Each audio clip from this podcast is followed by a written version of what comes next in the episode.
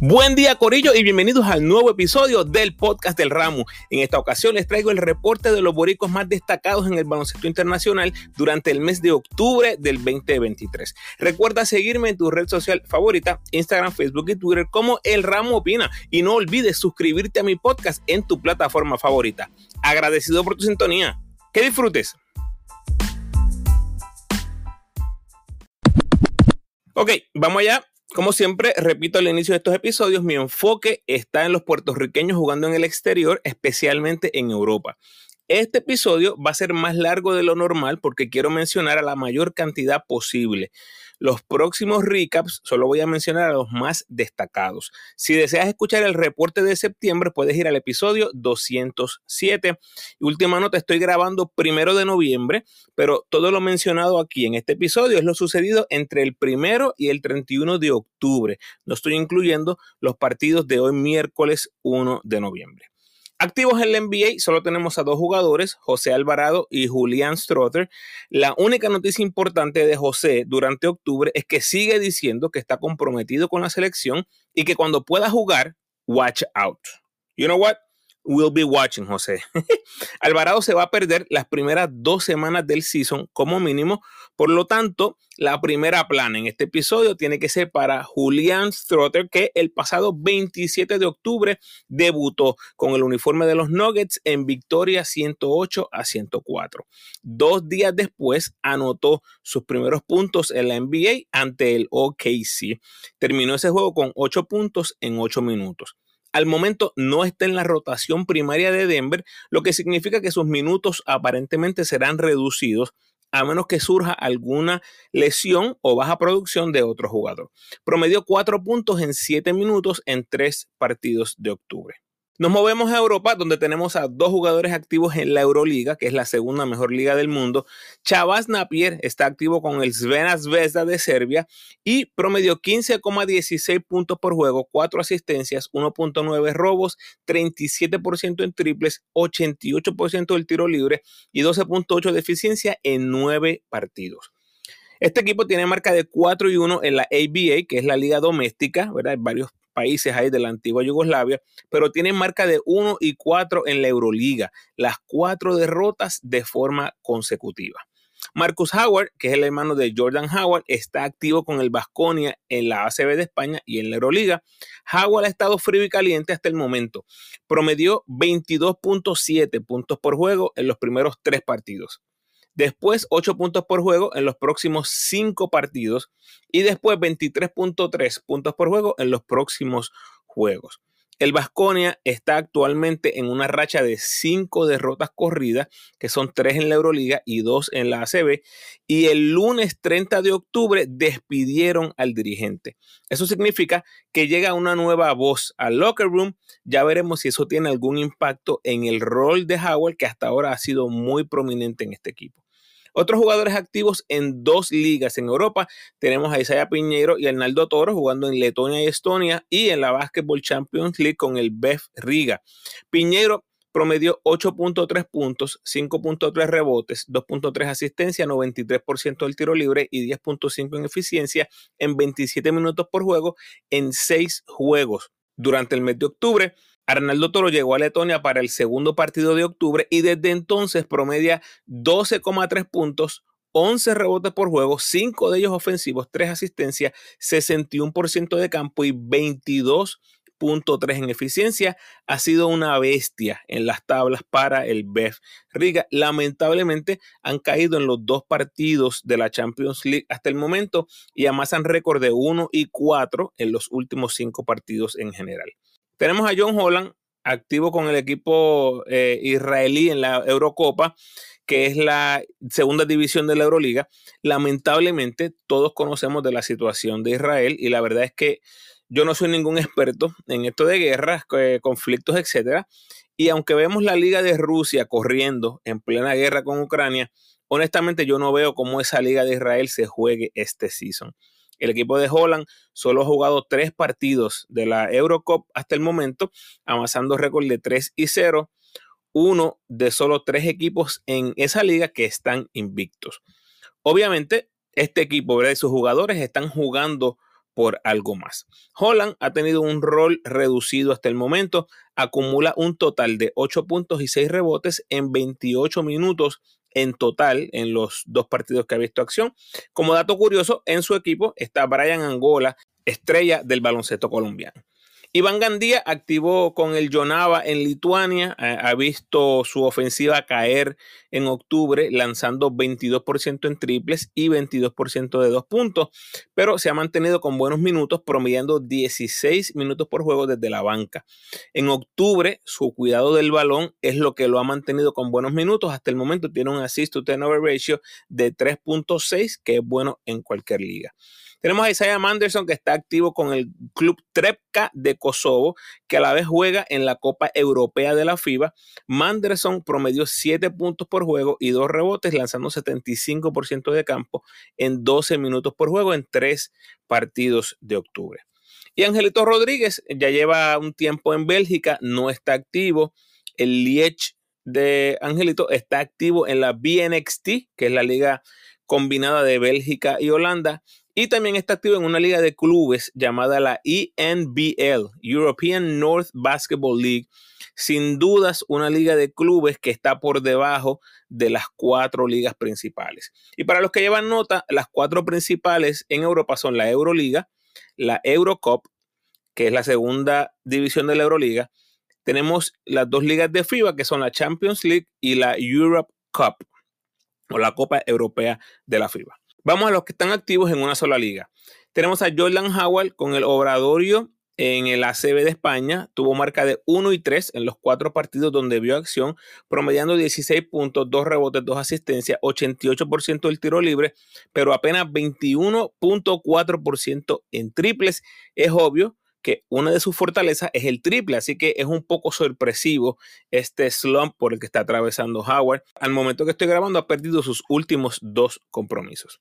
Jivan Jackson activo en Alemania, está poseído promediando 25.6 asistencias, 3 rebotes, 2.6 robos, lanzando 49% de campo para 23 en eficiencia en octubre, pero lamentablemente no ha podido sumar muchos triunfos con su equipo. Tiene marca de 1 y 4, ocupando la decimoséptima posición de 18 equipos. Ahora mismo en posición para el descenso a la Pro A, que es la segunda división en Alemania. Gary Brown está en Australia con su club el Phoenix, tiene marca de 5 y 2 desde la integración de Gary en el equipo, sumando cuatro victorias corridas al momento que estoy grabando. Gary promedió en octubre 15 puntos, 4.4 asistencias, 3.3 rebotes, 14.6 en eficiencia. Al momento ocupan el segundo lugar en la NBL. Tenemos a Trent Frazier, que está activo en Rusia. Eh, tuvo una primera mitad de mes horrible en octubre y una segunda mitad de mes excepcional. En los primeros cuatro partidos de octubre promedió 8,8 puntos, dos asistencias, lanzando 34% de campo y 5 en eficiencia. Pero en los próximos tres partidos del mes explotó promediando 22 puntos por juego, 7 asistencias, 47% de campo y 21 en eficiencia. El Zenit de Trent terminó el mes jugando para 4 y 3. También en Rusia, en la liga VTB, está Kyle Viñales. Promedió 20,5 puntos por juego, 5.8 asistencias, 1.2 robos, 43% en triples y 90% del tiro libre para 16.5 en eficiencia en 6 partidos. Esos números obviamente son muy buenos, pero lamentablemente su equipo se le ha hecho difícil acumular triunfos. Actualmente el Saratov tiene marca de 1 y 6 a medio juego del sótano de la liga. Jonathan Hahn, activo en Polonia con el Gornik, continúa con su juego espectacular, promediando 8.6 asistencias, 4 rebotes, 1.3 robos, 55% en triples, 88% del tiro libre, 54% de campo, 15.2 en eficiencia, eso es en el mes de octubre. Su club terminó invicto este mes con marca de 6 y 0 y actualmente ocupan el primer lugar en la tabla con 7 y 1. Walter Hodge está en el Líbano, acaba de empezar y tiene marca de 1 y 1. Hodge promedió en dos partidos de octubre 25 puntos, 8 asistencias, 3.5 robos, 2.5 rebotes, 57% en triples, 56% de campo para 27 en eficiencia, sin lugar a dudas, un animal. Y Tremont Waters, que está activo en China, ya tiene cuatro juegos bajo las costillas en China con el club Guangdong, uno de los clubes de más historia en la Liga de China. Este club ha comenzado con 3 y 1 y Waters promedia 22 puntos, 6 asistencias, 3.8 rebotes, 2.8 robos, 91% el tiro libre, 32% en triples. Escuchen esto, en apenas 23.3 minutos para 21 en eficiencia. 23 minutos por juego. Corricho, qué clase eh, de jugador. Waters va a devorar esa liga.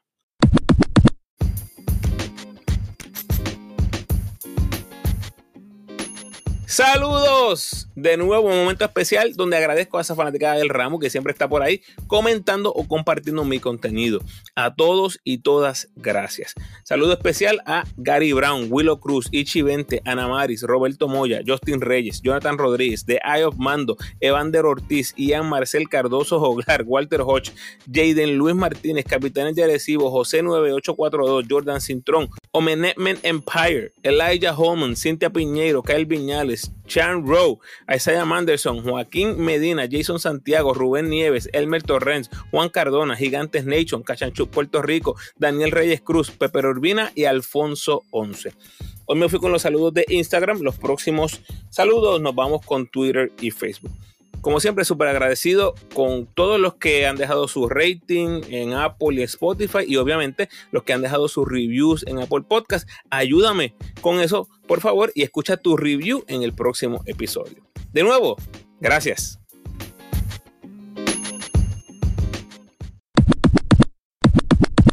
Vamos al G-League. Hasta el momento, esta es la matrícula de boricuas en la G-League. La gran mayoría de estos jugadores deben hacer los equipos para los que están practicando.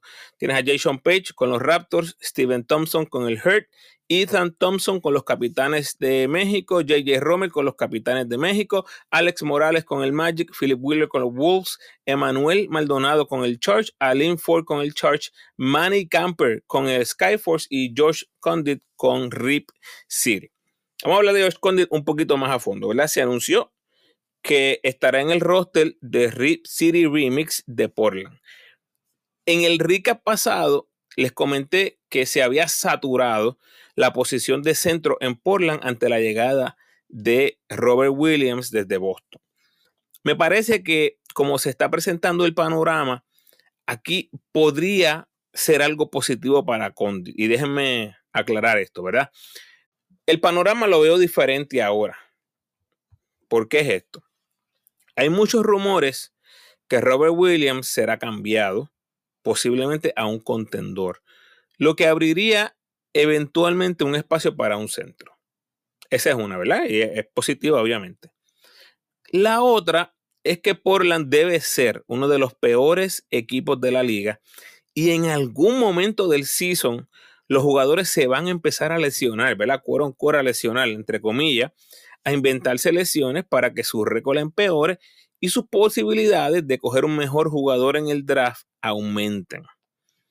Cuando eso pasa con los equipos NBA, donde primero buscan jugadores es en la G League. Y si Condit y su equipo, ¿verdad? Eh, su equipo cercano me refiero, a gente, etcétera. Si ellos vislumbran ese tipo de escenario, entonces yo entiendo que Condit va a sacrificar ese dinerito extra que se ganaría en Europa o en otra liga del mundo, ganando menos en la G-League, pero teniendo abierta la oportunidad real de jugar en la NBA, que puede ser que no ocurra, ¿verdad? Pronto, pero si es paciente, se pudiera dar el escenario, especialmente en la segunda parte de la temporada. Así que todos estaremos muy pendientes al desenlace que tendrá esta historia. Por el momento, solo queda desearle lo mejor a Condit. El único que queda pendiente de este grupo de G es Jordan Murphy, que ya vamos para ocho meses sin saber de él. a inicios de marzo jugó su último partido en la G League y después vino la información de la suspensión y no hemos vuelto a escuchar de este jugador, al menos yo no he vuelto a escuchar de él. A finales de julio terminó su castigo de la FIBA, pero no hemos escuchado nada ni de Ponce ni de la selección de Puerto Rico.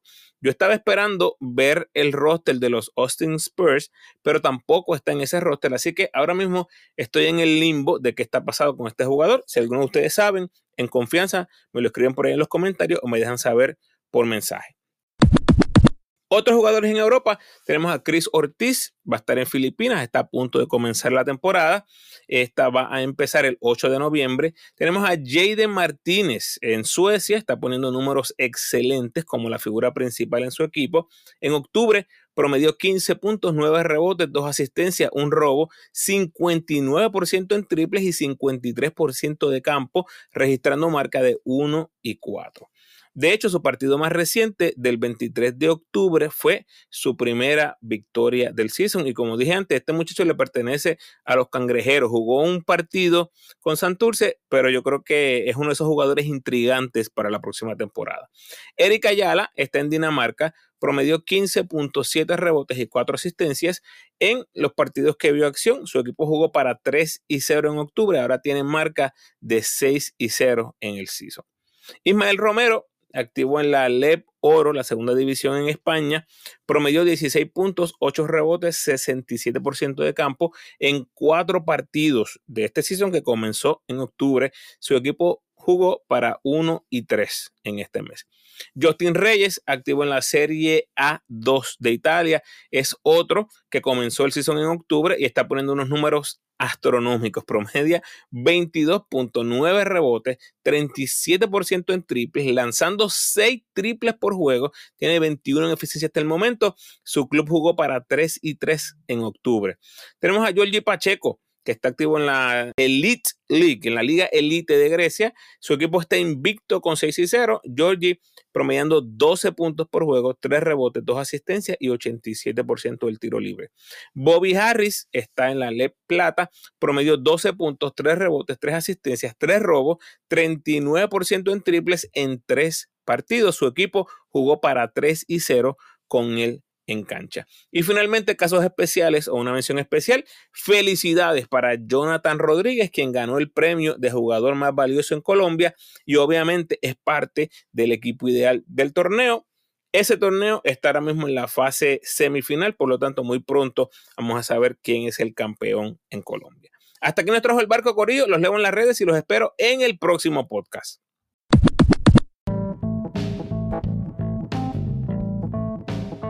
Gracias por sintonizar, Corillo. Por favor, ayúdenme compartiendo este episodio en sus redes sociales y con todos los fanáticos de los boricos participando en el baloncesto internacional.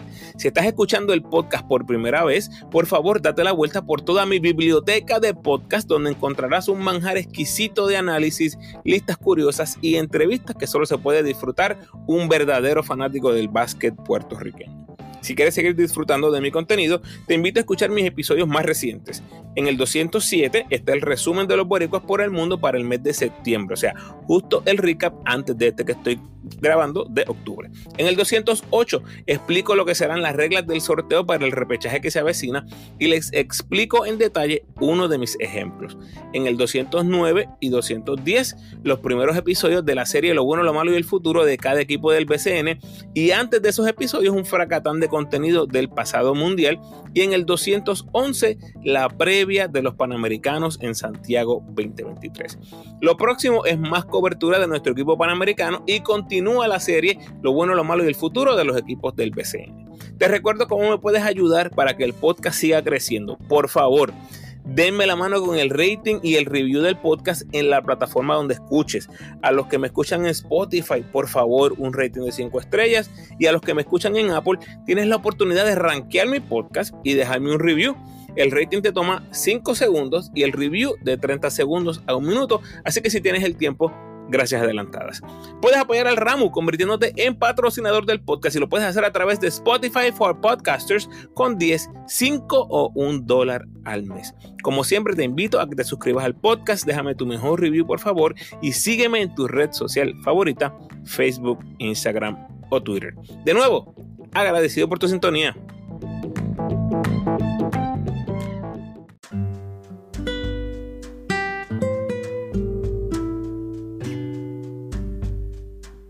el pensamiento de hoy. Cuando te enfocas en lo bueno, lo bueno se pone mejor. Bendiciones.